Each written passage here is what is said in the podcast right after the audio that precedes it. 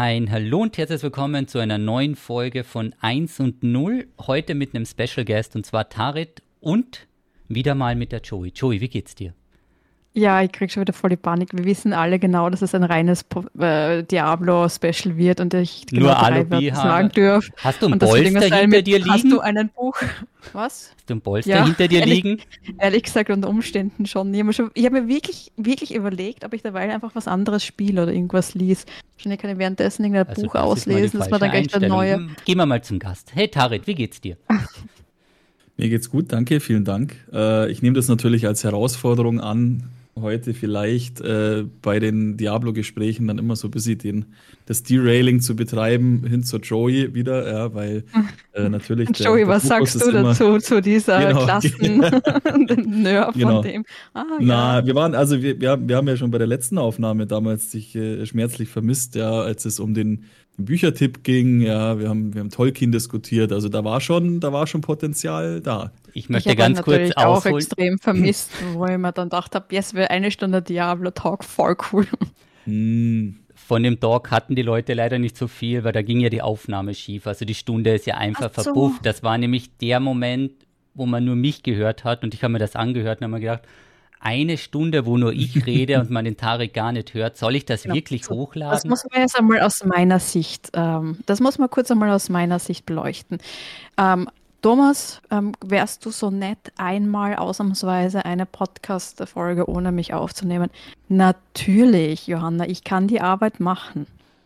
Oh, Johanna, ich habe sie, ich habe wirklich eine Podcast-Folge aufgenommen, aber du wirst es nicht glauben, sie ist nicht aufgenommen worden. wirklich. Also Harit, hat diese Podcast-Aufnahme jemals gegeben? Es war ein tolles Gespräch zwischen zwei Online-Freunden, ja, und, und, und so speichere ich das ab. Genau, so lassen wir das. Es war nämlich, es hat ja bei dir und beim Dennis nicht funktioniert und so. Und im Endeffekt, ich glaube, ich saß vier Stunden für die Aufnahme. Deswegen machen wir das wieder live on Stream, weil wenn es dann bei mir schief geht, dann haben wir immer noch das Backup bei Twitch gelernt. Da haben wir es gelernt. Aber fangen wir mal ganz von vorne an. Wie geht's euch denn? Ja? Fangen wir mit der Joe an. Joe, wie geht's dir? Immer noch gleich wie vorher. Ich freue mich schon voll auf die Diablo 4 Special Folge. Wie okay. geht's euch? Du weißt genau, dass wir nichts rausschneiden. Jetzt lüg doch mal. Okay. Wir also, schneiden nie was. Yeah. Ich, ich werde auch versuchen, äh, vielleicht habe ich das vorher schon erwähnt, die Themen dann auch entsprechend umzulenken. Nee, aber äh, ich, wie gesagt, also, also da wenn können ich, wir kurz zwei so Stunden Podcast füllen. Genau, genau. Also wir können, wir können ja auch die Themen noch aufrollen, die wir in der Episode äh, besprochen haben, die ja dann letztendlich da im, im Neta gelandet ist. Na, aber da, äh, da ist einiges Gutes passiert und ähm, jetzt ist ja seitdem auch schon wieder einiges passiert. Also ob das jetzt in der Diablo-Welt ist ähm, oder drumherum. Ich habe noch ein ganz interessantes Thema, was ich vielleicht später nochmal anbringen will, was mich auch ein bisschen beschäftigt. Ich würde sagen, äh, wir bringen Thema. alles Interessante am Anfang an, weil die Aufmerksamkeitsspanne der Show ist 15 Minuten und wenn dann dreimal das Wort Diablo mhm. fällt, fadet die sowieso weg, dann können wir rein nörden. Also, was beschäftigt mhm. dich? Geht es um die Layoffs? Es geht, äh, oh Gottes Willen, welche, also, na gut, welche Layoffs, Layoffs fangen wir an, ja. Inzwischen ja, sind ja, ja über 2000 also, Leute gefeuert worden. Wo denn noch? ich dachte also mir Unity äh, und Twitch, das war mein Ding. Das, das sind schon ganz viele. Dann ähm, haben sie es, äh, die Schließung schon von zwei, drei Studios announced. Ähm, ja, P also, Piranha Bytes, ne, das ist natürlich für, für die deutschsprachigen Fans irgendwie sehr schwierig. Äh, ja. Die Macher von Gothic, äh, von der Gothic-Reihe. Kommt nicht ein Gothic-Remake? Ja, ja. das machen aber andere, okay. glaube ich. Genau. Das ist wie bei Tony Hawk damals auch, ja. Da ist ja letztendlich dann auch Vicarious Visions als Remaster-Firma dann dafür explizit beauftragt worden. Das war dann nicht mehr, von wem ist Tony Hawk? Ich glaube von Nordic oder sowas im Original. Und bei, bei Gothic ist das, ist das sehr ähnlich. Und das ist noch nicht offiziell, glaube ich, mit, äh, also könntest mich da korrigieren mit, mit, äh, mit Piranha Bytes, aber das ist natürlich eines der deutschen Vorzeigestudios, sage ich mal, so aus den 90ern und frühen 2000ern ähm, die da so sang- und klanglos irgendwie jetzt langsam untergehen. Eh, da gab es ja dann noch Alex oder wie das heißt, eins und zwei. Das war dann auch schon so ein Liebhaberstück nur noch, was ich zumindest so gehört habe von Freunden. Ähm, ich habe auch nie Gothic gespielt, muss ich auch dazu sagen, deswegen berührt mich das nicht so. Aber ja, ja da, geht's, da geht's weiter. Ja. Ein weiteres, ähm, naja, Grab, was Embracer hinter sich lässt. Ja, ach so, klar. Da, da, muss man natürlich dann auch, ja, da kommen wieder die Memes mit den Embracer Grabsteinen, ja, genauso wie das ja bei EA auch immer der Fall ist äh, und wie viele die zu, zu Fall gebracht haben, gebracht haben. Aber ja, es ist natürlich, es ist natürlich wild, ja. Auch diese, also man sieht es ja auch im ganzen IT-Sektor, ne? die, die auch so im, im, im Shopping-Bereich, ob das dann bei Amazon selbst auch nochmal ist oder auch bei eBay war, glaube ich, jetzt was und, und also auch diese ganzen E-Commerce-Spalten, die äh, Sparten, die da über Corona so wahnsinnig viel eingestellt haben. Ähm, das ist einfach crazy, ja, was, mhm. was, was, da jetzt wieder passiert. Es, und auch einer der Gründe, warum ich da nie arbeiten würde in, dem, in der Sparte. Ja. Es kam, also jedes Jahr bringt GDC und Game Developer, GDC ist ja die größte Entwicklerkonferenz, ähm, kommen jedes Jahr 30.000 Leute nach San Francisco und ähm, die bringen jedes Jahr gemeinsam eine, den State of the Industry Report raus ähm, und da befragen sie, also ich, ich kriege auch regelmäßig E-Mails, wo dann die, so die, die Meinung, die Stimmung von den ähm, Spieleentwicklerinnen abgefragt wird. Und für 2024, also das haben sie jetzt auch wieder ausgeschickt und dann machen sie einen Report für 2024. Es sind insgesamt 3000 Leute befragt worden. Und ich meine, wie gesagt, es hat natürlich einen starken Bias, ähm, je nachdem, wer halt diese E-Mails kriegt und wer dann tatsächlich auch die Survey ausfüllt und, und so weiter und so fort. Aber man hat trotzdem gesehen, einer der Hauptpunkte, die die Leute 2023, 2024 beschäftigt hat, waren die Layoffs. Ganz viele der Befragten waren sogar selbst betroffen. Die meisten von den Befragten ähm, haben auch irgendwie jemanden in der Firma oder im Bekanntenkreis gehabt, die betroffen waren.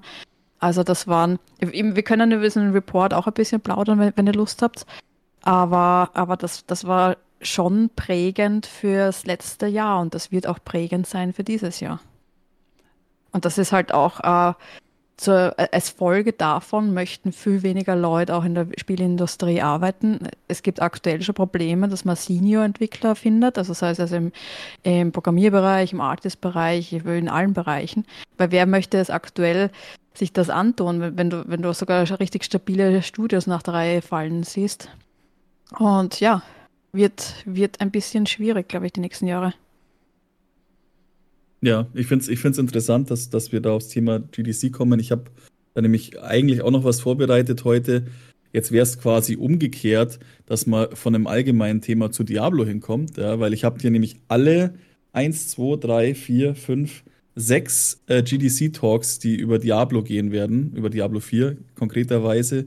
Ähm, kann man später auch nochmal drauf schauen, äh, was, da, was da kommen wird bei der. Es ist ja eigentlich die, die weltgrößte Entwickler- äh, Messe ist es ja nicht, ne? Es ist ja einfach nicht ein Talk-Event, ne? Nein, es ist, es ist für Entwickler. Also, also es sind, also man zahlt ja irrsinnig viel fürs Ticket. Ähm, also es, es gibt halt Talks von Entwicklern, ähm, hauptsächlich als Zielgruppe für Entwickler. Ich habe in den letzten, ich habe auch in der Vergangenheit, ich glaube insgesamt fünf Talks gegeben oder so dort. Ähm, und es geht darum einfach, dass man sich kennenlernt, Netzwerk, Wissen teilt. Aber es ist halt irrsinnig, also es kostet halt das Ticket kostet ja. War das zweieinhalbtausend, äh, was wir letztes Mal hatten? Genau, und, hm. und dann kannst du noch mal einen Tausender für den Flug, noch mal ein, 2000 Euro für die Unterkunft rechnen. Das ist krass. Aber das ich war damals. Ein Schnapper, ja. Nicht, ähm, da ist nicht mehr viel um. Also, die ne? den Highlight Talks, das habe ich mal erzählt, sind die sogenannten Postmortems. Ähm, Postmortems heißt halt nach dem Tod oder nachdem ein Spiel einfach unter Anführungszeichen fertig ist, ähm, gibt man dann halt noch so ein, eine Summary, was ist gut gelaufen, was ist schlecht gelaufen. Und da gibt es einen total tollen Talk über Diablo, also das Ur-Diablo von David Brevik. Da, da bin ich auch damals live drin gesessen und wir, wir haben, glaube ich, alle hm. geweint. Das war super emo also emotional am Schluss auch noch, wie dann jemand so mit der Original, also mit, waren das 10 Dollar oder 20 Dollar auf die Bühne kommt und dann gesagt hat, meist tut mir so leid, ich habe damals, habe es mir nicht leisten können und habe das Spiel äh, quasi geklaut. Pirated, ja, ja, ja. Pirated. Witzig, ja. Aber, aber es hat mein Leben verändert und ich möchte dir das jetzt zurückzahlen. Das war großartig alles. Ja, ist ja eher ein großer, ein großer äh, oder begnadeter Entwickler und der auch ein Fan-Favorite. Ich glaube, jetzt vor kurzem im Subreddit irgendwo war auch wieder ein Talk von ihm oder ein Interview von ihm online. Ähm, dann auch die die PoE-Community, die ja die, äh, den Brevik und die beiden Schäferbrüder so verehren, ja, wo der, also, wo die auch zu dritt immer regelmäßig dann auf der ExileCon waren jetzt. Mhm. Ähm, das ist also, äh, finde find ich auch sehr interessant. Ja, ich habe gerade mal geschaut, weil äh, das Postmortem-Thema ist natürlich immer wieder Also wie du schon sagst, das ist dann immer meistens immer so ein Rundumschlag. Ne? Ich glaube auch mal, dass ich sowas mal von, wie heißt der äh, Chef oder der Erfinder von, von Doom, Dave Romero? Ja, nein, ja, nein, John Romero. Genau. John Romero, Entschuldigung, genau. Da habe hab ich mal was Längeres gesehen gehabt, weil mich natürlich, also ich bin ja Informatiker ich, ich, und war so, aber. So sehe ah, seine Unterschrift, by the way, aus. Ah, ja, ja, ja, ja. ja, ja, ja. Da, ich erinnere mich auch an irgendwas auf Twitter von dir, dass da, dass da eine Interaktion passiert ist, ja. Aber das war zum Beispiel ein ganz cooler Talk, weil ich mir halt gedacht habe, welche Talks willst du hören als Interessierter, der aber jetzt nicht direkt in der Industrie arbeiten äh, will? Du hörst dir natürlich Sachen an von so, von so absolut revolutionären äh, äh, Titeln und da gehört halt Doom letztendlich auch irgendwo dazu. Mhm. Jetzt ist ja dieses Jahr, Joey, korrigier mich, 30-jähriges. 30 Jahre Doom. Ja, schon, ja. schon, gell? Irgendwie so, sowas, gell? Und ähm, da stellst du dann, also erstmal stellst du dich hin und sagst, das kann ja nicht sein, dass das jetzt schon so lange her ist. Wie alt bin ich denn dann im Vergleich oh dazu? Oh ähm, ja, ja, da geht es dann mhm. in die Richtung. Aber den fand ich äh, sehr interessant und ähm, es gibt auch einen super interessanten Talk von Chris Wilson, auf den äh, Jesse, glaube ich, auch öfter mal wieder ver verwiesen hat, ja, wo es eben um diese Replayability geht von ARPGs und diese, diese Karotte, äh, äh, die man dem, dem Spieler vorhalten muss und wie das einfach alles funktioniert. Und wie gesagt, also auch bei Diablo, wir, wir persönlich von Wowhead hoffen natürlich, dass da sehr viel auch veröffentlicht wird äh, von den Talks dieses Jahr. Das ist ja auch, ich weiß nicht, Joey, kennst du da das Prozedere, was veröffentlicht wird und was nicht? Ist mhm. das auch äh, Normalerweise oder? die geratesten. Also es gibt einmal mhm, Ratings von den Talks und die, die die besten Ratings haben, also wo es dann auch klar war, ähm, das, ist, das ist die Information, die ich habe. Ähm, kann natürlich mhm. korrigiert sein. Ähm, aber da schauen sie dann einfach, dass, dass die, die wirklich total beliebt waren ähm, und ähm, extrem wichtig zu scheinen zu sein, allgemeines Interesse hätten, dass die ähm, auf YouTube gehen. Ähm, es ist, es ist man, man kann sonst alle Videos ähm, mit einer Lizenz anschauen. Das kostet aber auch, glaube ich, ein paar hundert Euro im Jahr. Ähm, dann kannst du in der, im GDC Vault heißt das, kannst auf alle Videos zugreifen. Aber ganz, ganz kurz für alle Zuhörenden, also wir werden den Link auch in die Notes ähm, posten. Also die GDC hat einen YouTube-Kanal und da sind äh, 1800 Videos online, also diverse GDC-Talks, ich glaube von mir auch ein paar. Ähm, und das echt, man braucht sich nur so die top bewertesten anschauen. Eben, wie du gesagt hast, Doom Behind the Music, 30 Things I Hate About Your Game Pitch, also wenn man selbst äh, Spiele entwickeln ah, ja, das will. Ich auch. Das ist mhm, auch super. Ja. Dann Diablo Classic Postmortem ist eh schon an dritter Stelle. Magic the ja. Gathering, ähm, 20 Lessons Learned nach 20 Jahren. Also da kann mhm. man echt jetzt auch, wenn man nicht Spieleentwickler ist oder werden will, kann man trotzdem ein paar coole Insights mitschnappen. Ich, ich, ich glaube vor allem ist es ist halt auch, also wo ich bin witzigerweise aufs Thema GDC nicht durch diese großen Themen gekommen, sondern durch, ich hoffe, ich sage den Namen richtig, Rami Ismail, der ähm, Co-Founder von Vlambeer oder Mitfounder, mittlerweile ja einer der, zumindest jetzt so sage ich mal, im, auch im Twitch-Bereich und so, sehr wahnsinnig bekannt, wie bunter Hund als, als, was ist der im Endeffekt, macht, betreibt der Consulting ne, für, für Indie-Studios, so habe ich verstanden. Ja, ist extrem engagiert im Indie-Bereich und möchte echt ähm, Entwicklerinnen von der ganzen Welt helfen. Also war, hat auch auf der GDC mal eine eigene Session gehabt, wo er versucht hat, äh, Developer auf die, die GDC zu bringen aus Ländern, die es vielleicht nicht so leicht haben. Das ist ganz oft gescheitert wegen Visa und, und Co., das glaubt man nicht. Also gar nicht am ähm, Geld? Na, also wirklich oft, dass, dass, dass man die Leute dann äh, von diversen Teilen aus der Welt gar nicht, gar nicht rüberbringt, weil, das, weil, sie das Visa, Visum gar nicht bekommen.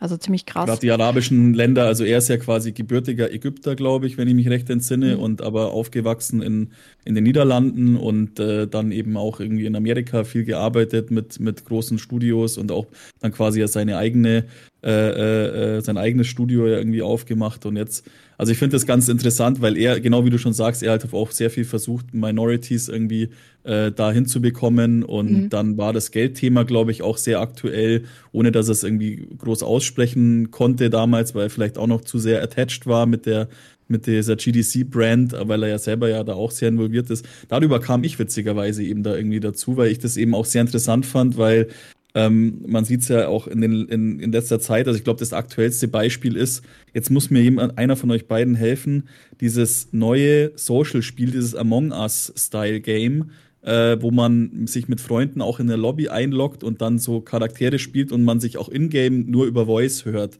Ähm, ihr müsst in eure Chats reinschauen oder ich schaue in eure Chats rein, aber mir fällt es gerade nicht ein. Und das wurde von einem Developer entwickelt. Ähm, und das, da kamen jetzt vor kurzem auch Steam-Zahlen, glaube ich, raus. Und der hat halt ausgecasht für sein Leben. Und da würde mich zum Beispiel auch ein Talk von dem interessieren.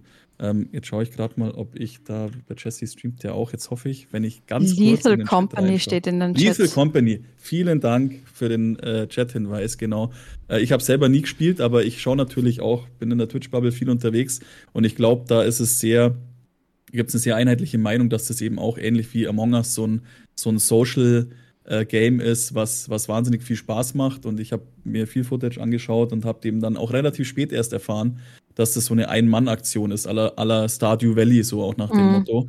Ähm, und äh, ich finde das immer total geil, dass also auch, dass es in Zeiten von AAA und, und, und Microsoft kauft Activision, dass es das dann halt zwischendrin auch mal so für ein paar Monate solche Games einfach komplett explodieren und halt dann einem Menschen zugutekommen, so in Anführungszeichen. Auch die, also weil der halt wahrscheinlich auch sein halbes Leben an dem, an dem Ding entwickelt und auch jetzt noch weiterentwickelt, obwohl er ja eigentlich schon äh, die Kohle drin hat, so auf gut Deutsch. Ähm, ist eine ganz nette Story, finde ich. Also ich, also ich bin auch immer voll fasziniert von diesen ähm, Solo-Dev-Experiences. Ähm, da gibt es ein paar so, so tolle, motivierende Be ähm, Beispiele. Man muss aber dazu sagen, am Ende des Tages fairerweise hört man halt auch meistens nur von denen, die erfolgreich waren. Also die, die Ziffer von denen, die wenig, gar nicht oder ja, das ist, das ist schwierig. Aber wie gesagt, ich bin auch komplett fasziniert und, und was ich äh, gelesen habe, hat er ja, ich glaube, Seekers ähm, mhm. hat mhm. angefangen bei Roblox auch. Also es ist mhm. äh, ja, also von Roblox und dann Richtung Unity. Das ist ja auch, auch ganz spannend, weil ich glaube, Roblox. Dass, dass, genau, dass diese nächste Generation von, von Entwicklern, die halt mit Roblox einfach so ein, so ein Basiskit mitbekommt, was ja, ja. eigentlich jetzt blöd gesagt, ja, äh, gar nicht so viel mit, mit, mit mit Coding per se zu tun hat, sondern einfach nur mit Worldbuilding und mit, äh, mit Themenbereichen und so. Mein also man kann wahrscheinlich auch viel machen. Ja. Roblox finde ich sehr kontrovers. Ähm, mhm. Finde ich auch teilweise sehr schwierig. Ich glaube, das wäre so eine Pandora-Box, die man in dem äh, Podcast nett aufmachen müssten. Ich bin ich glaub, dafür, das dass wir ruhig mal ein bisschen drüber schießen. Was ist Roblox? Ich fange mal irgendwo an. Was soll das sein? Hast du schon mal davon gehört? Ich habe gesehen, dass man Gutscheinkarten dafür kaufen kann. Also wird es wohl irgendwas Spezielles sein. Da ist schon, da ist schon ein Problem dabei. Da genau, ist schon ja. das Problem schon mit den Gutscheinkarten erwähnt. Okay.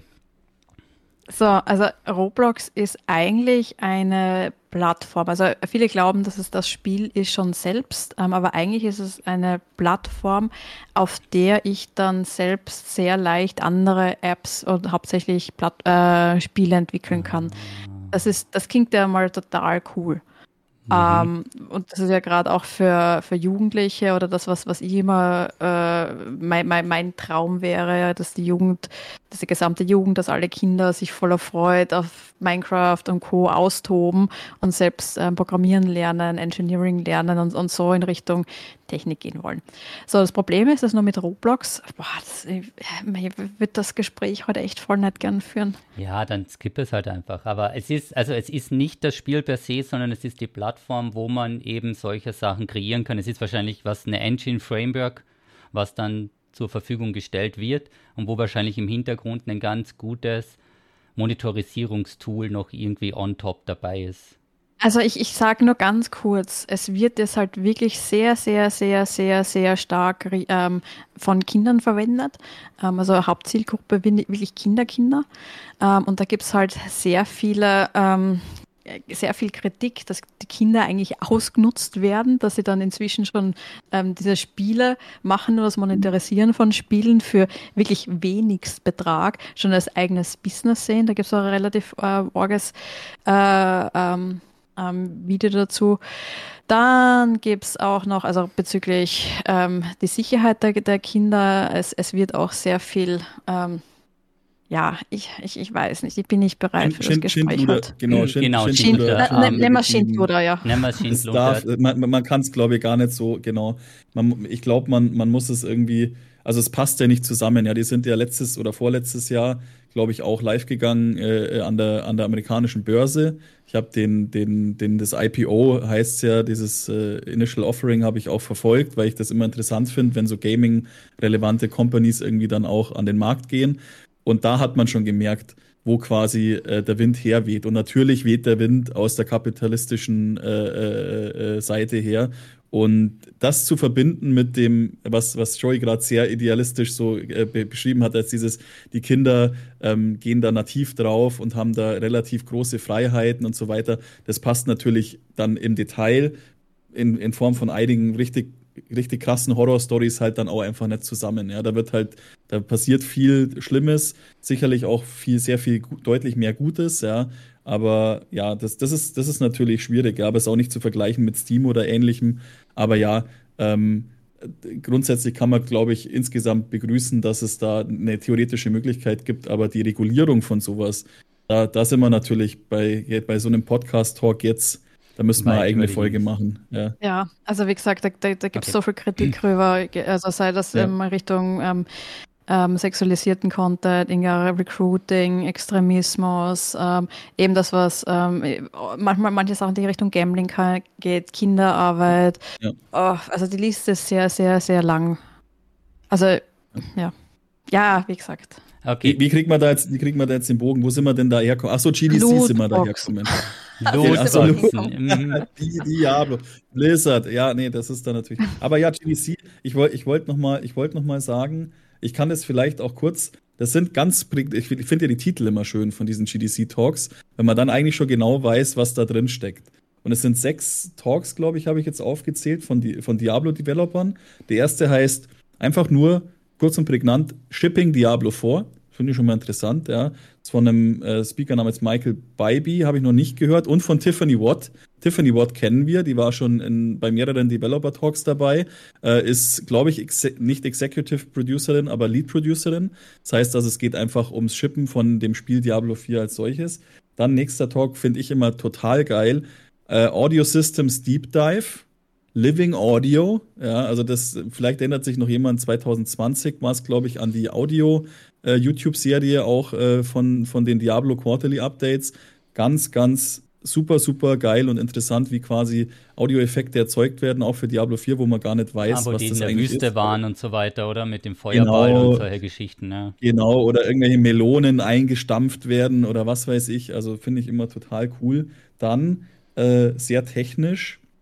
Äh, H2O in Hell, The Various Forms of Water in Diablo 4. Das ist dann wahrscheinlich eher grafisch äh, äh, und künstlerisch äh, angehaucht. Finde ich auch sehr interessant. Dann Embracing Art Performance und Diablo 4. Ähm, weiß ich, ist wahrscheinlich, da geht es dann wahrscheinlich irgendwie auch um Motion Capturing oder sowas, könnte ich mir vorstellen. Dann äh, The View from Above, Designing Compelling Quests for Diablo 4. Da ist der Speaker Harrison Pink, der jetzt leider gekündigt hat. Ich finde es aber cool, dass er dann trotzdem noch einen Talk dieses Jahr, ich glaube im März ist die GDC, gell, Joey?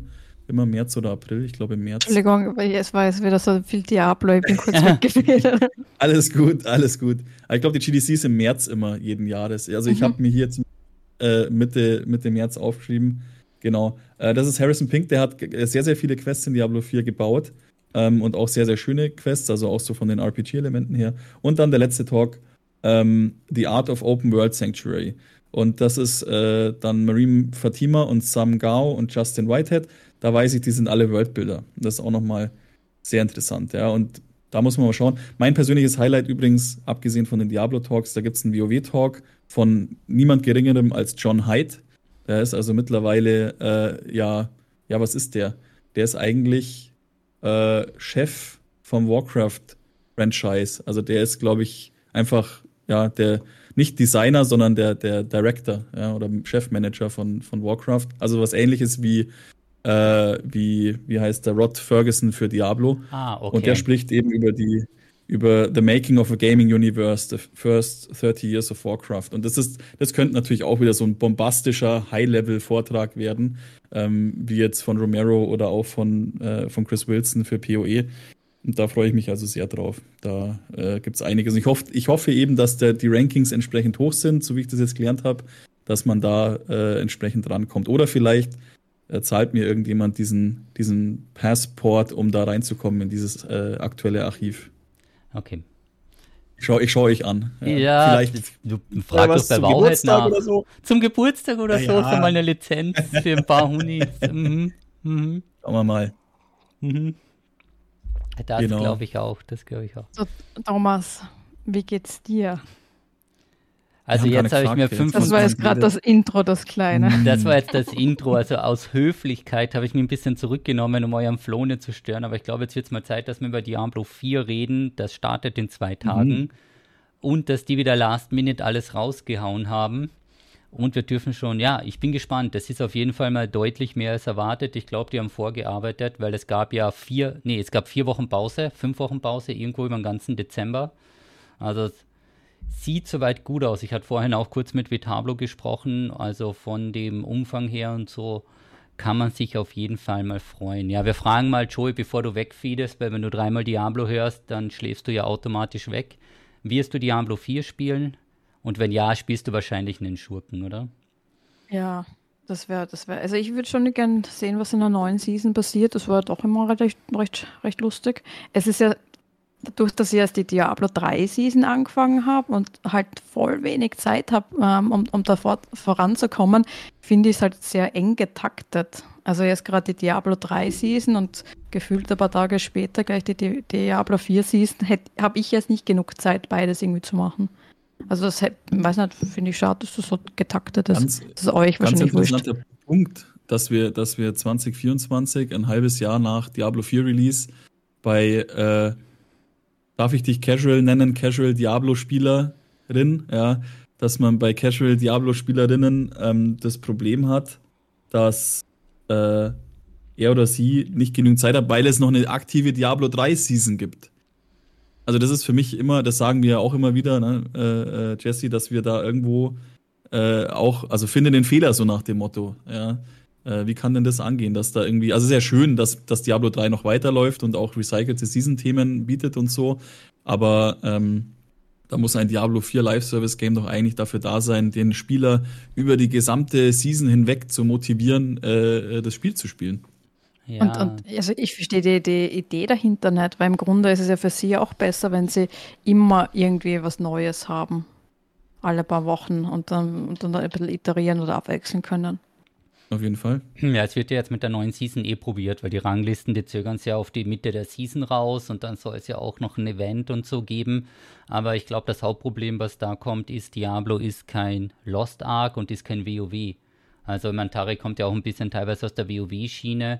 Diese dauerhafte Beschäftigung mit einem Login-Zwang alle zwei, drei Wochen, weil der Content mit Content-Gating künstlich gestreckt wird. Ich bin mir nicht sicher, ob das bei Diablo der Part ist. Also mit denen, ich meine, man muss jetzt dazu sagen, ich habe vielleicht, wie es die Joe immer gern sagt, einen gewissen Bios, was Diablo angeht, weil ich spiele vielleicht ein bisschen mehr als ein durchschnittlich jemand, der vielleicht eben nur nebenbei Diablo spielt und so. Und ich hätte gern mit dem Release-Tag alle Karten auf den Tisch und möchte gern alles spielen, weil wenn es dann eh dauert, weil daraufhin ja auch die Entscheidung fällt, welche Klasse, wie wird gelevelt, wie lang und und und. Und jetzt eben mit dem Part, was Blizzard macht und sagt, okay, spielt doch mal drei, vier Wochen, dann bringen wir die Rangliste und patchen nochmal drüber. Finde ich jetzt persönlich schwierig, ist aber, glaube ich, unter anderem auch vielleicht ein bisschen dem Personalmangel geschuldet, weil sie haben ja auch kein konkretes Datum gesagt. Kann also sein, dass es vielleicht noch gar nicht fertig ist mit der Rangliste und noch ein bisschen nachgearbeitet werden muss. Und wie es der Joey schon meinte, es war auch für mich jetzt sehr knapp mit der Diablo 3 Season, obwohl ich jetzt jeden Tag gespielt habe, weil es waren echt eine Woche oder so und das kam komplett unangekündigt. Also die klauen sich da selbst ein bisschen die Spieler, was da der Grundgedanke dahinter war, keine Ahnung. Also so groß sind die Diablo-Teams nicht, hätte man absprechen können. Wobei die Frage ja. ist, Diablo 3 überhaupt noch äh, rentabel oder ist das einfach nur noch irgendwie als äh, ja, es wird einfach performt. Dienst? Ich dann glaub, ist es wahrscheinlich komplett wurscht. Dann ist es ihnen eh wurscht, ob das profitabel oder äh, äh, ist oder nicht. Ja, aber der Gedanke ist, du klaust ja mit einer Diablo-Season Spieler für Diablo 4, weil die ja, erst Diablo 3 spielen und dann hast du Leute, die weniger in Diablo 4 Geld ausgeben. Ich glaube nicht. Ich kann mir nicht vorstellen, dass jemand der Diablo 3 und Diablo 4 spielt, ähm, nicht und, und die Diablo 3 Season gestartet hat, nicht auch sofort die Diablo 4 Season startet. Unabhängig, ob er wie weiter ist. Ich, ich glaube, dann kommt eher die Diablo 3 Season zu kurz und die wird dann abkürzt und immer weitergespielt. Weiß ich nicht. Das, äh, ja, wird wahrscheinlich. Das ist eine interessante Diskussion, ja, weil, weil dieses, dieses Cross-Franchising, beziehungsweise auch Intra-Franchising, das ist ja bei WoW auch so ein ganz interessantes Thema. Sprich, ähm, du hast Retail auf der einen Seite, hast Classic auf der anderen Seite. Jetzt bist du ja mittlerweile bei, äh, du hast Hardcore-Classic-Server, du hast Classic-Era-Server mit Season of Discovery, du hast die Wrath of the Lich King-Server, du hast die Retail-Server. Du bist also quasi irgendwie bei vier oder fünf, je nachdem, wie man zählt, irgendwie Iterationen des Spiels.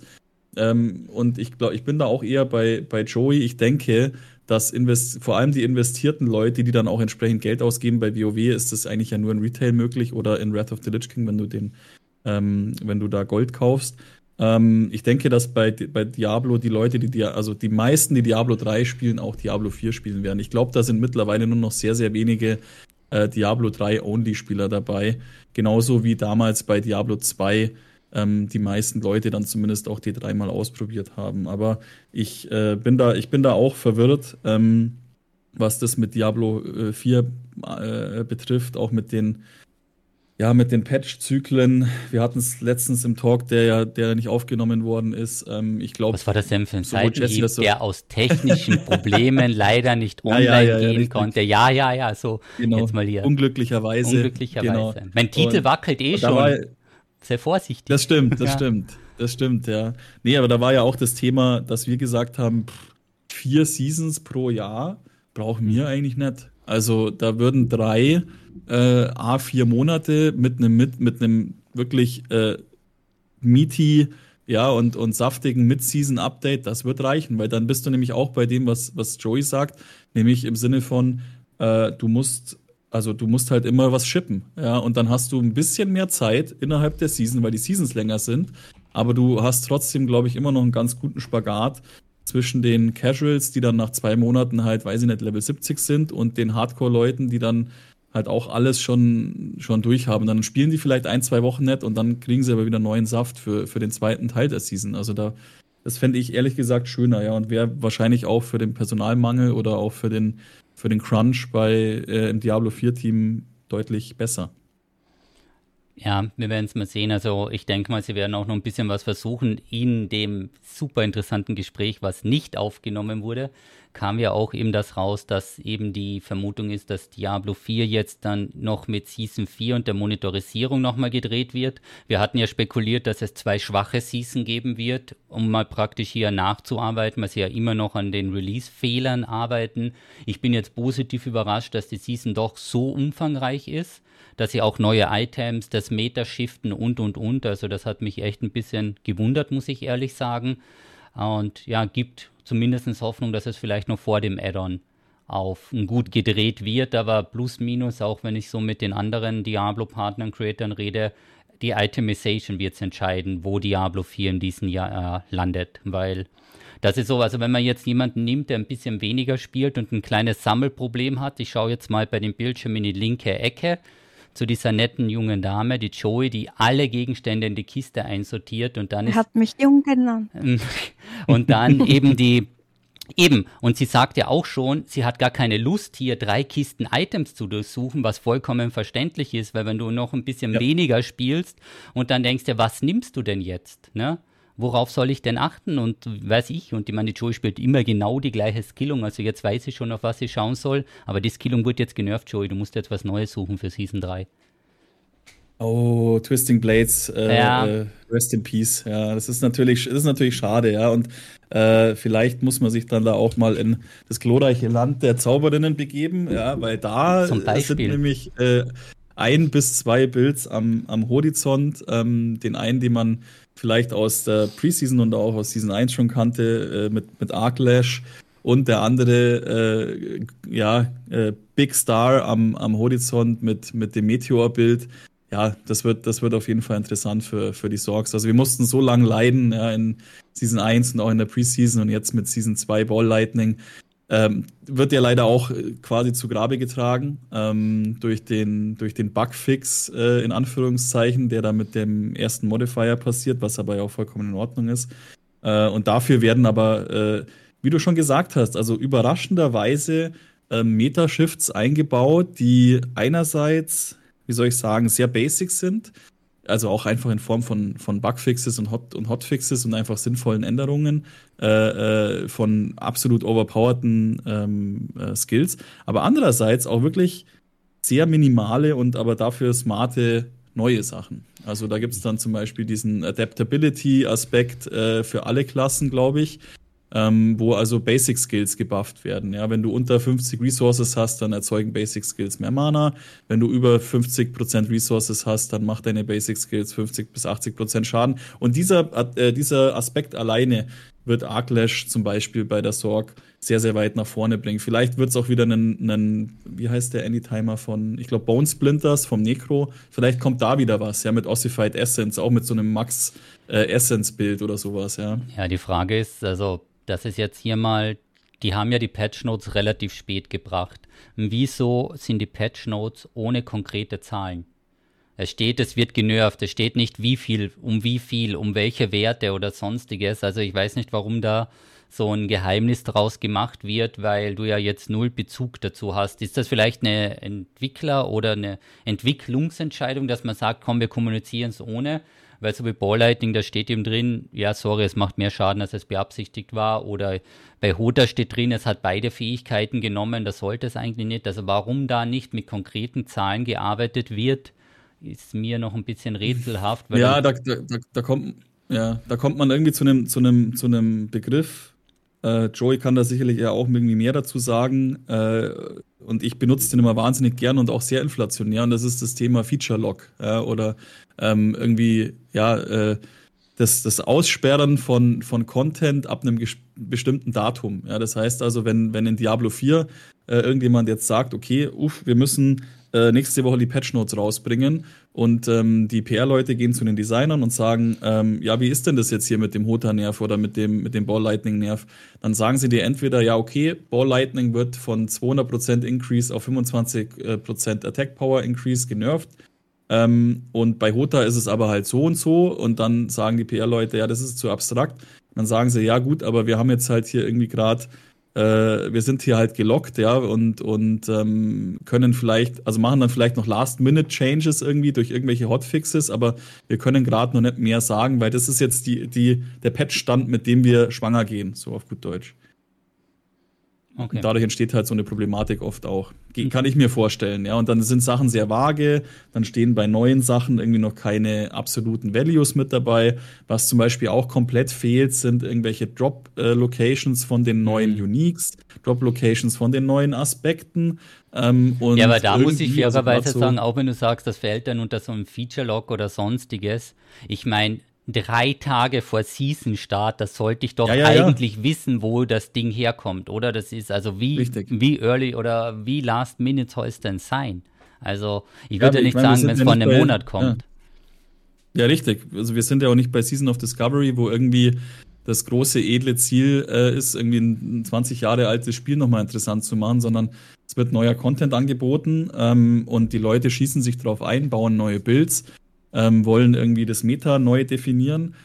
Und letztendlich äh, weiß man aber halt nicht, droppt jetzt das neue äh, Meteor-Kopfteil äh, irgendwie von The Beast in Ice oder droppt es halt von, äh, von Uberdudiel als normales Unique Only. Ja, das sind natürlich Unterschiede von Tag und Nacht, weil Klar, ähm, für einen Hardcore-Spieler sind es vielleicht irgendwie ein, zwei Tage Unterschied, wo er dann das Item bekommt, aber ich kenne Leute, ähm, die haben halt erstmal ein paar Wochen gebraucht, bis sie dann überhaupt äh, Uberduriel einigermaßen vernünftig machen konnten. Und diese Information, das haben sie äh, mit Season 2 deutlich besser gemanagt, weil aber auch der Rest bei Season 2 einfach äh, nicht vorhanden war, so wie es es jetzt ist. Ja, also keine, oder klar schon ein paar neue Items auch, aber ähm, der Content an sich war einfach nicht so äh, so da wie jetzt in ja, Season 3. Also da bin ich aber auch positiv so überrascht mit, mit, ein paar, mit ein paar Fragezeichen in Klammern dahinter. Weil eben jetzt zum Beispiel aus dem Chat die Frage Stats für die Steine, was der Begleiter hat. Weißt du, ich meine, da kommt ein Begleiter als Season-Thema rein. Das da ist Beispiel. 32 Steine, mit denen man den ausrüstet und du hast nirgendwo einen Wert dabei.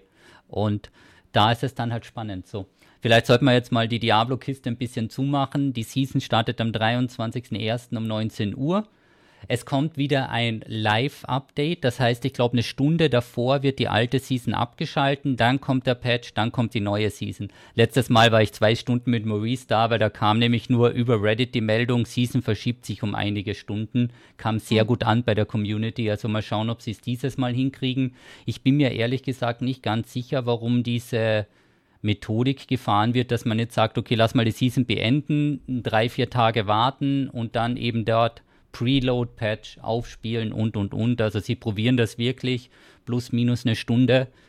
Keine Ahnung warum, also vielleicht für ein bisschen mehr Hype oder ja. Reiz oder weiß ich nicht. Schwierige, schwieriges Thema. Also sie, sie widersprechen sich da auch laufend. Ja. Ähm, das ist irgendwie eigenartig, dass man da keinen, keinen guten Weg findet. Die anderen Franchises oder die anderen Development-Teams in Blizzard haben das auch schon geschafft mittlerweile. Dann hat man jahrelang irgendwie von einem Donnerstags-Release erzählt. Jetzt ist es dann auf einmal ein Dienstags-Release, was für viele Leute, die eine Season starten wollen, natürlich blöd ist, ja, weil sie einfach nicht am Wochenende dann direkt durchballern können, sondern erst mal unter der Woche abends. Joey hat eine Reaktion gezeigt, sie ist wieder da. Sie findet den Dienstag-Release ja, ja, auch äh, nicht so gut. Eben, ich, vollkommen ich, zu Recht, Joey, ja. Ja, ich, ich, ich wollte mich langsam vorbereiten, weil du vorher gesagt hast, äh, die Diablo-Kiste wird langsam zugemacht. Also, wir machen sie, wir machen sie ja, zu. Also das ist doof, das ist doof, genau, das ist doof und, und wir hoffen, dass es besser wird und damit, damit wird sie zugemacht, die Kiste. Genau. Was hast Jetzt, du vorbereitet? Das, Aber du als Streamer freust dich ja immer über lange Warteschlangen und ein mhm. bisschen. Ja, ich Hype muss sagen, also eine Stunde oder zwei Stunden Verspätung jedes Mal ein Kaffee für das Diablo-Team ist das Beste, was dir passieren kann. Also das letzte Mal gingen die Zahlen ja absolut durch die Decke nachdem, weil jeder natürlich wissen möchte, was los ist. Also mein absoluter Favorite war damals Lost Ark Release mit sechs Stunden Verspätung oder sieben. Ist das Beste, was dir passieren kann, wenn irgendwas ist. Aber irgendwann nervt es dich dann halt auch, weil du möchtest auch spielen und dann geht es halt immer mitten in die Nacht rein und so. Und ich dachte mir eben, die haben Dienstag gewählt, damit die noch eine volle Woche haben, um Probleme zu beheben, weil wenn du es auf einem Freitag machst, dann musst du die Leute ja übers Wochenende bezahlen. Und mittlerweile, vielleicht wollen die Leute auch gar nicht übers Wochenende dann Aber arbeiten. Ich, spannend, wie ein Stream plötzlich so eine Art Newsfeed wird, weil sonst ist Echtzeit. ganz oft bei Katastrophen oder so schaust du schnell mal auf Twitter, wenn, wenn irgendwas ist. Mhm. Und beim, beim Spiel, wenn du nicht spielen kannst, egal ob du jetzt normalerweise Stream schaust oder nicht, schauen dann ganz viele einfach nach, hey, wie schaut's aus, können andere oder was, was an Lösungen. Also wird, wird dann so quasi als, als Notfalls-Newsfeed verwendet. Das ist, und dann kommt auch, und wenn dann ein paar spielen können, dann kommen ja die absurdesten Sachen, da muss man auch immer aufpassen, weil dann kommen Leute, die behaupten, wenn du im Shop was kaufst, dann kannst du jetzt gleich spielen und plötzlich kaufen ganz viele Leute im Shop was, also das muss dann wieder ausbremsen. Also, dass dann auch noch Echtzeit-Fake News mitnimmst, das ist auch überraschend, ja. Oder wirst in die Subs gebaitet? Während ihr über Diablo plaudert habt, bin ich auf, ähm, ist mein kleines Herz gebrochen. Ähm, und zwar bin ich draufgekommen, ich habe ein bisschen nachgelesen. Ich habe nämlich so ein tolles Spiel entdeckt. Und ich habe mir gedacht, das wird mein Spiel 2024, quasi jetzt schon ein Indie-Spiel, ähm, auch eben von, von einem Entwickler. Ähm, und jetzt wollte ich ein bisschen was über das Spiel nach, äh, nachlesen, weil ich das so cool gefunden habe. Und bin draufgekommen, dass das 2015 published worden ist. Also du neun Jahre zu spät? Irgendwie habe ich neun Jahre zu spät den Release erwischt. Und in, in meiner Fantasie ist das jetzt gerade rauskommen und ich habe es jetzt gerade gespielt. Ich weiß nicht, wie ich wieder draufgekommen bin oder warum ich mir mal einbildet habe. Das ist jetzt gerade voll frisch, aber das Spiel gibt es 2015. Also trotzdem wie heißt das Spiel? Hacknet. War das das, was du letztes Mal drüber gezogen hast? Also wo du letztens ja, gespielt ja. hast und okay.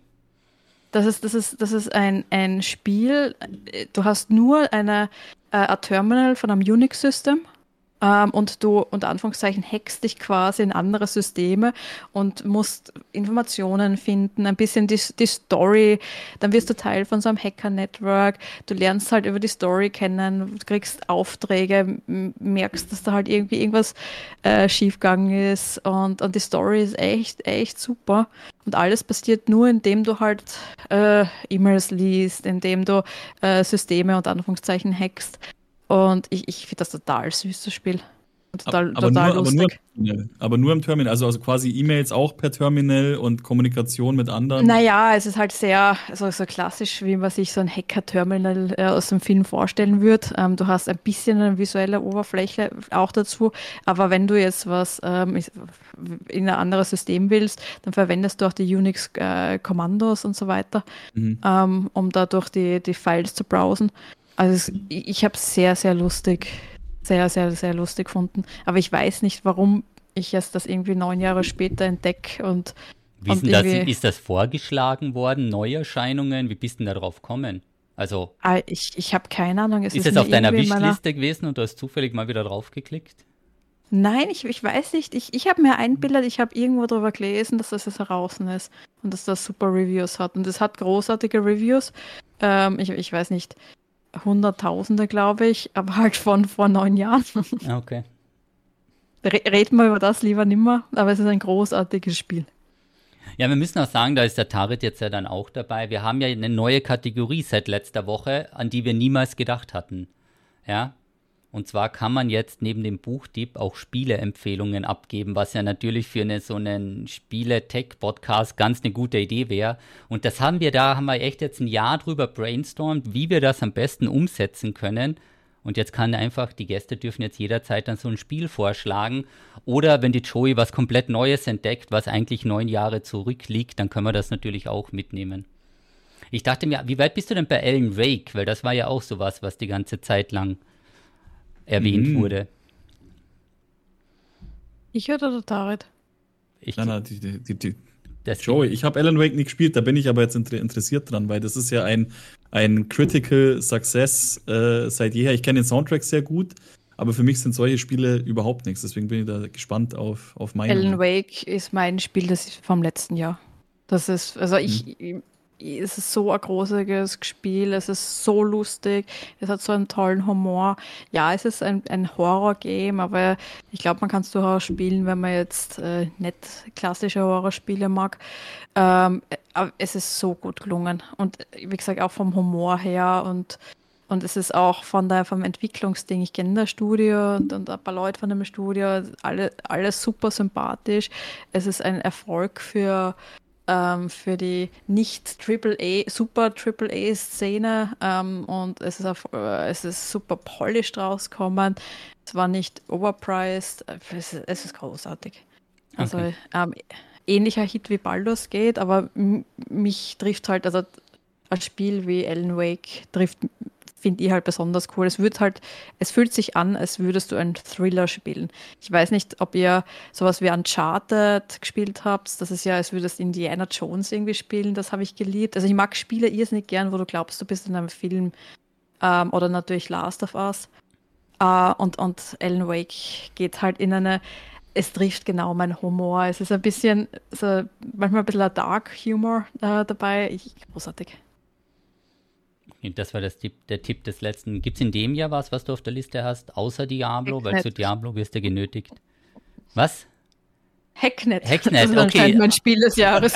okay, ein Spiel des Jahres, was neun Jahre zurückliegt, kann man mal auf jeden Fall mitnehmen. Ja, aber äh, Gothic, oder? Gothic, das Remake. Und deswegen, ja, das wäre das wär super. Es kommen ja, ich, ich weiß nicht, was, was alles kommen wird. Schauen wir mal. Wie? Also du hast ja aber gerade schon, grad schon äh, äh, den, den Kracher der letzten Woche, oder nein, dieser Woche, Entschuldigung, erwähnt, und zwar Indiana Jones and uh, The Great Circle. Und das ist, kann ja, ja auch noch dieses äh, Spiel des Jahres werden, nämlich Richtig. Äh, soll ja dieses Jahr rauskommen. Ja, ja. Ähm, ganz interessante Geschichte. Äh, für mich definitiv quasi überhaupt gar nicht auf dem Schirm. Ähm, und ich, ich kann ja immer eine schöne Geschichte zu Indiana Jones dazu erzählen.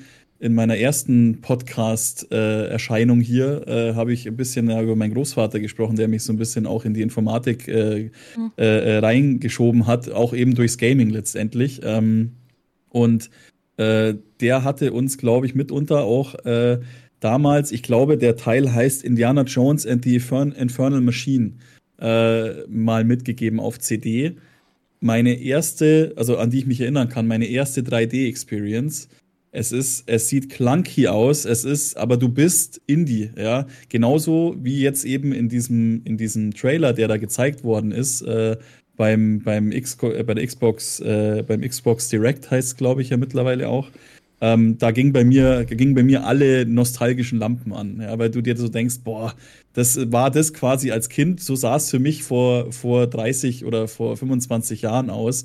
Ähm, und, und jetzt hat man da so eine ultra realistische Geschichte und sieht toll aus. Es ist, ist ein toller Voice-Actor mit Troy Baker, der da den, der da den Harrison Ford nachmacht, den man ja auch kennt mitunter aus Last of Us und so.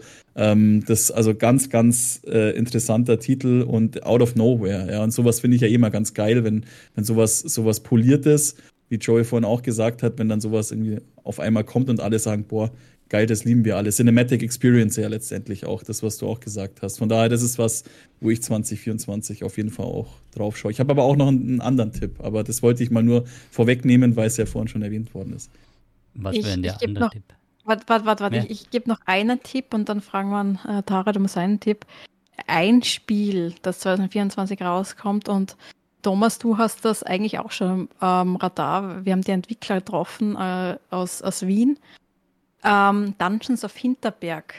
Das wird, ja, ähm, da mhm. geht es um ein, ein, ein, so ein äh, Alpin Village. Also man, man kommt in so ein typisches österreichisches Dörfchen eigentlich.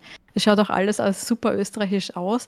Und man muss halt, äh, ja, ich, ich glaube, ein bisschen Zelda-esk äh, kann man sich das wahrscheinlich vorstellen, wo man dann Rätsel lösen muss ähm, in verschiedenen Dungeons in dieser Bergwelt. Und auf das freue ich mich. Das sieht ja geil aus. Das es, sieht ja so mit so, mit so Cell-Shader-Grafik auch. Das sieht ja total abgespaced aus. Großartig. Und die, die mhm. waren auch ganz groß bei der äh, Gamescom vertreten. Die haben, ja, ich glaube, die haben, die haben auch einen großen Publisher und Co. dahinter. Ähm, und man kann dann nur, also ich, ich glaube, das wird irgendwie so das neue große Spiel aus Österreich. Das, das sieht super das, aus. Was? Also diese, ich kann Wir mich an dieses rothaarige Mädchen Mal noch den Bus-Simulator. Was tust du denn jetzt so? Die, die, zwei haben sich auch schon vom Podcast angekündigt. Achso, okay, also ist die Werbung schon für zukünftige. Bo oh, ja, jetzt, ich wusste nicht, dass wir das so seriös angehen 2024. Ja. Huch. Wirklich ja, nächstes Mal muss ich einen Anzug Gameplay, Ich schaue mir aber gerade Gameplay an. Wie gesagt, ich habe es also auch, glaube ich, auch im Rahmen der Gamescom-Coverage irgendwie auch mal aufgeschnappt bin ja nicht mehr so, also General Gaming Journalismus betreibe ich ja nicht mehr. Ähm, aber das sieht schon sehr, sehr cool aus und sehr flüssig vor allem. Und halt auch, wie gesagt, also einerseits dieses super Cell-Shadering, also wer nicht weiß, was ich meine, das ist wie Borderlands so ein bisschen. Ja? Das Borderlands hat ja diesen Grafikstil geprägt. Und das finde ich total cool, aber in Verbindung auch mit dieser Alpen, äh, mit diesem Alpenhintergrund so ein bisschen. Also es sieht total cool aus. Dann gleich gewishlistet. Ja, ich gewiss. Ich freue mich schon voll, ja. Also alle auf die Wish Wishlist hauen. Wenn wir auch für, für Ah ja, und, und es steht gerade lustigerweise im Chat, Joey spielt 4D-Schach. Ich bin echt letztens davor gestanden, wollte es mir so dringend kaufen. 4D-Schach? Ähm, ja, spielt ihr irgendwelche realen Brettspiele oder Kartenspiele oder, oder irgendwelche Tabletop-Games? Und mittlerweile zu unregelmäßig. Ich habe witzigerweise vor drei Jahren mit Magic mal angefangen, aber das ist äh, nochmal ein eigenes Thema. Aber ich finde ich find Schach generell immer sehr interessant. Also auch als, als Spiel per se, weil es ja so ein uraltes Spiel ist und so mhm. über Generationen. Jetzt gibt es ja wieder so einen Twitch-Hype oder gab es jetzt ja vor ein paar Jahren, der aber immer noch irgendwie anhält mit Turnieren, mit Influencern.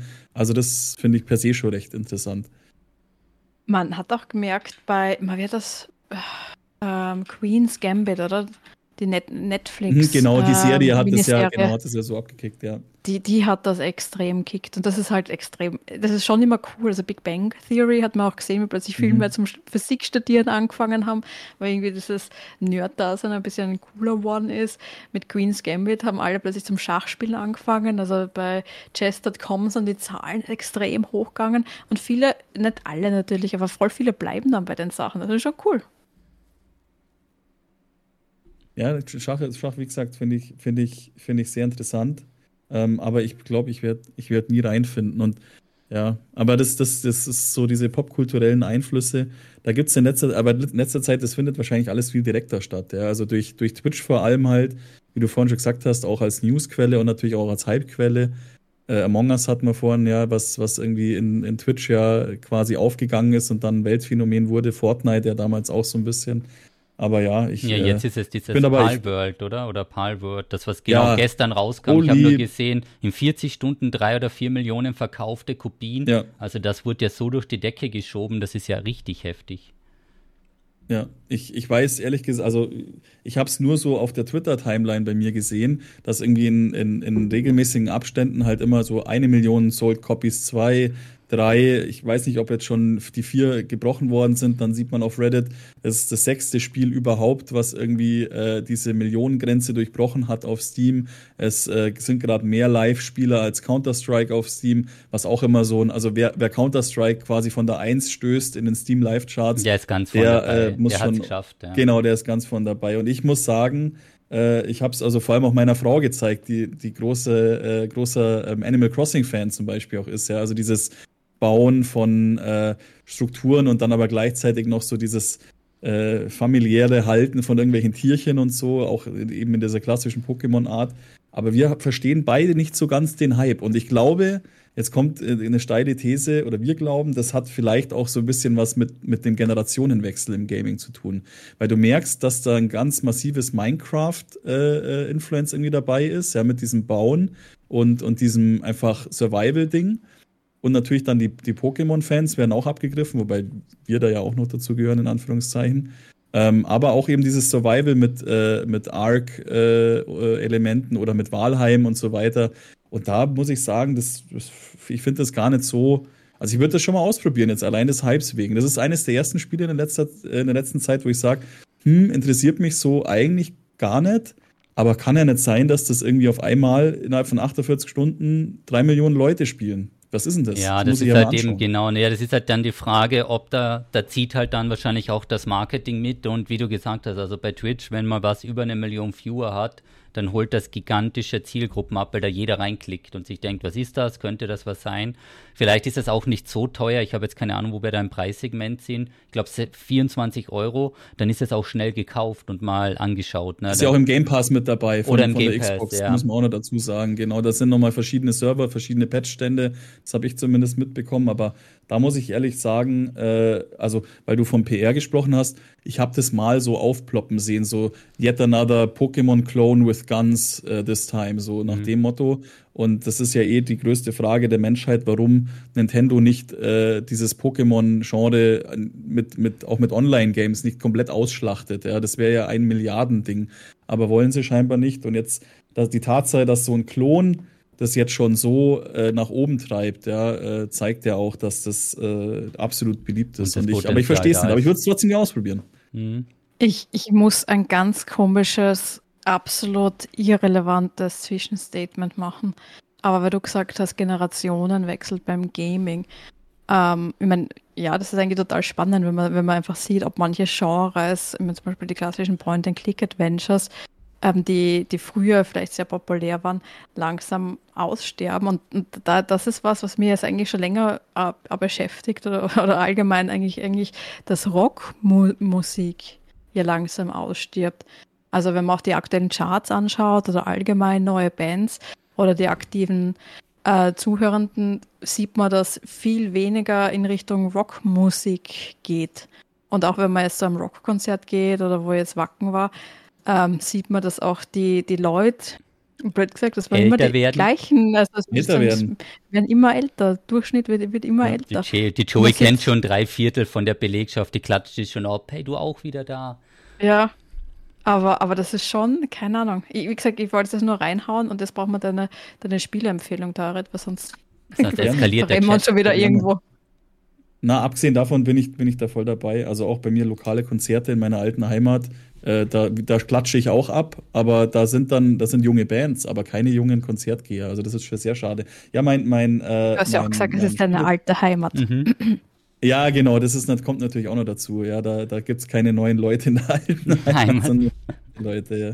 Das stimmt natürlich, ja. Mein, meine Empfehlung ist schon ein bisschen am Hype vorbei, ähm, weil, glaube ich, vor allem die Early Access-Version letztes Jahr ziemlich äh, ja, äh, Hype erlebt hat. Und zwar, das Spiel heißt äh, Halls of Torment. Und äh, es ist ein, äh, ja, ein, man kann es, glaube ich, so platt nennen. Ich glaube, sie nennen es selber auch so ein Vampire Survivors-Klon.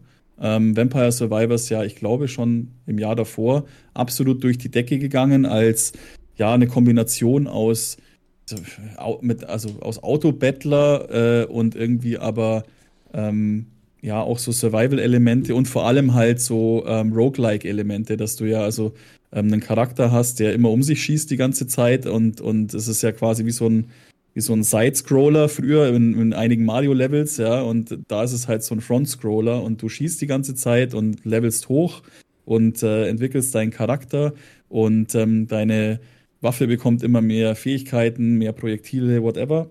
Und ähm, es kommen immer stärkere Gegner und immer mehr Wellen. Also das ist dann, dieses Tower Defense-Thema. Äh, und das mögen sehr, sehr viele Leute sehr gerne, weil man, hat, man hat immer wieder eine Form von Progress und immer wieder eine sehr hohe Replayability, weil es natürlich so eine Meta-Ebene gibt, wie beim Roguelike, dass du stirbst, aber du kannst jetzt äh, neue Charaktere anlocken oder neue Fähigkeiten von deinem Charakter. Und ähm, genau, und Halls of Torment ist eine sehr, also grafisch deutlich einfachere Vers Version von einem Vampire Survivors äh, Klon. Um, und es ist vor allem sehr Diablo-esque. Ja, das, das hat mich also eingefangen. Es ist sehr, sehr ähm, Classic, Medieval, Fantasy-mäßig aufgebaut. Die Musik ist absolut grandios. Ähm, die Controls sind wunderbar. Ich habe mir sogar einen einen alten USB-Joystick gekauft, um das zu spielen, weil du ja letztendlich, du musst nur deinen Charakter bewegen und deine Schießtaste drücken. Mehr musst du ja nicht tun. Ja? Und was gibt's da Besseres? Entweder eine, natürlich eine Maus, aber was gibt's Besseres als einen alten äh, Analog-Joystick dafür, ja? Und ähm, da habe ich das ausprobiert und zwar hat sofort Spaß gemacht und man hängt sofort eine halbe Stunde in einem Level drin und weiß gar nicht, wo die Zeit hin ist. Also Halls of Torment äh, für Leute, die Diablo mögen und auch so Vampire Survivor ähnliche Spiele absolute Empfehlung. Ist nicht teuer, kostet glaube ich 6, 7 Euro mittlerweile ähm, und äh, hat man auf jeden Fall ein paar Stunden Spaß. Ähm, deutsches Indie-Studio aus Stuttgart. Ah, ist das ein deutsches Spiel? Da schon ja. her. Das wusste ich Voll zum Beispiel cool. nicht. Cool. Voll cool. Um, umso besser. Ähm, aus Stuttgart und ähm, mit Godot entwickelt. Ist nochmal extra lobenswert. Godot natürlich als äh, Saving Grace, ja, nach den, nach den Unity-Eklats äh, dieses Jahr und jetzt ja auch den Layoffs und so. Klar, ja. wusste ich beides nicht, schau. Cool. Das ist übrigens aus dem GDC-Report, mit dem wir angefangen haben, ein, ein, ein weiterer Fakt, ähm, oder was ich, was ich gesehen habe, dass ganz viele seit letztem Jahr nur noch nicht planen oder vielleicht das schon gemacht haben, die Game Engine zu wechseln. Also von, auf jeden Fall von Unity weg. Und oft ist dann nochmal die Idee, ob das nicht von, von der Idee her schön wäre, auf Godot zu wechseln, wenn man da einfach den Open Source, äh, die Open Source Freiheit hat, oder wieder was selbst zu basteln, weil man einfach Angst hat vor dieser Abhängigkeit. Das ist halt sichtbar geworden letztes Jahr. Oder ist das wirklich was, was, wo, ja, ja, genau. Oder halt Unreal, ne, was ja irgendwie auch, in Anführungszeichen, das geringere Übel ist. Ne? Aber ist das wirklich was, was auch bei Indies äh, oder bei Indie-Studios auch irgendwie jetzt im, im Zuge der Unity-Kontroverse, äh, was da auch so Make or Break war. Also ich habe da, man hat ja dann öfter sich so gedacht, so ja, scheiße, äh, wenn das jetzt so läuft, dann können einige einfach komplett einpacken. Wäre das wirklich so gewesen oder war das über, überspitzt formuliert oder weil ich, ich konnte das nicht so richtig von einordnen. Den, von den ähm, Entwicklungskosten, also du, du hast ja vorkalkuliert, also vorkalkuliert. Und natürlich, wenn du dann mit dem neuen Businessmodell, was du plötzlich rausgehauen hast und hast das Spiel schon fünf, sechs Jahre entwickelt und ganz anders kalkuliert gehabt und plötzlich sagen sie, du musst so und so viel pro Download zahlen und ähm, was, was unter Umständen ähnlich wie zum Beispiel, was ja, was ja möglich gewesen wäre, wäre ähnlich bei den Steam Negative Review Bombing, hätte irgendjemand sagen können, hey, ich möchte, dass dieses Studio stirbt und wir machen jetzt ein Download Bombing. Und wir schauen, dass mhm. so viele äh, Leute möglich ein Spiel, was vielleicht nicht so viel kostet oder ähm, eine Demo davon oder, oder äh, keine Ahnung was, ähm, es gibt auch Free Versions, runterladet und ja. Aber wo noch nicht mal Revenue da ist, sozusagen. Ja, genau, weil du das halt pro Download. Ah, okay. Ja. Das wäre natürlich extra fies, okay. Also ja. Install, ja. Also das ist mhm. schon ein bisschen, ja, waren viele nicht so willkommene Sachen dabei und da sieht man einfach, wie abhängig man dann von, äh, von, von dieser Firma ist. Und ja, dann überlegst du halt, ob es dann auf eine Open Source Variante wie äh, Godot wechselst. Natürlich gibt es Unreal auch, ähm, aber im Grunde bei Unreal ist man natürlich auch, hat man auch mehr Abhängigkeit, als wenn es wirklich komplett frei ist. Ja. Okay, so, jetzt kommt dann noch der Buchtipp, weil wir sind jetzt über Und eine Stunde. Thomas, gibst du den Buchtipp heute? Nein. Warum? Oha. Ja, sicher gibst du den Buchtipp heute. Ach so. Ich kann Master of Doom Ernsthaft? empfehlen. Ja, Oha. erzähl. Jetzt hat Ich habe keine Ahnung, ich habe erst vier Seiten gelesen, also woher soll ich jetzt wissen, was da abgeht, ja? Das Einzige, was, nee, Moment, ich habe sieben Seiten gelesen. Das Einzige, was drin ist, ist eine Battlenet 20 Euro Gutkarte, die ich übrigens noch verlosen kann. Ja, so, es ist äußerst schwierig mit mir. Aber ja. die ist nicht in jeder, die ist nicht in jeder Edition. Die ist drin, jeder nur in einer, Edition drin, wenn ihr das Buch kauft. Okay. Ja, klar. Oh, ich bin sofort dabei. Beste Buchempfehlung. Beste. Ja, aber fairerweise muss man natürlich sagen, ja, ich habe es von der Joey mal mitkriegt und sie hat gesagt, lies dir das durch, verdammt nochmal, weil du schaffst keine Bücher zu lesen. Aber, Moment, heute glänze ich richtig. Kennst du das, Taret? Äh, es ist ein bisschen verwaschen. Ich, ich sehe ich es gar nicht, weil es ist einfach. Also äh, von links her, das ist von Tolkien, was Ja, du meintest, ne? Ach so, ah, ist Silmarillion. Silmarillion. Ah, ja, schau du hättest mir was sagen können, dass das 700 Seiten hat. Ja, ich hab's, ich hab's schon. Ich glaube, ich habe, habe ich nicht sogar 800 gesagt? Ihr habt gesagt, es ist ein rechter Schinken. Ja, das ist. Das äh, ist auf jeden das Fall ein so. Schinken. Ja, aber da haben wir ja mit der Joey dann jemanden, der, der das noch, noch mehr empfehlen kann, als ich es eh schon empfohlen habe in der Offline-Folge.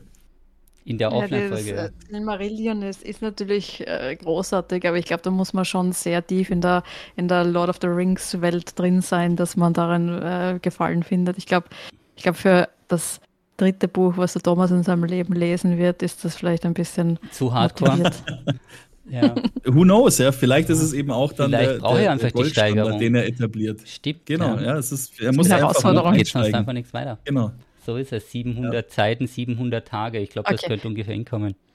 Aber, aber ganz kurz, magst du erklären, worum es in Masters of Doom geht, oder soll ich das für dich? Ich glaube, es wird besser, wenn du das übernimmst, weil mit sieben Seiten habe ich es noch nicht gefunden. Okay, aber es geht ja darum, also John Carmack und John Romero haben ja mit äh, Doom und Quake und Co., äh, mit, mit id Software damals einfach ein komplettes äh, Genre ähm, aus, aus dem Boden gestampft. Und da erzählen sie eigentlich alles, was da unterwegs passiert ist. Es ist geschrieben von David äh, Kushner, Kaschner, weiß nicht, wie man ausspricht. Ähm, und es ist einfach total lustig zu lesen, wie es halt damals umgegangen ist und wird so ein bisschen nacherzählt.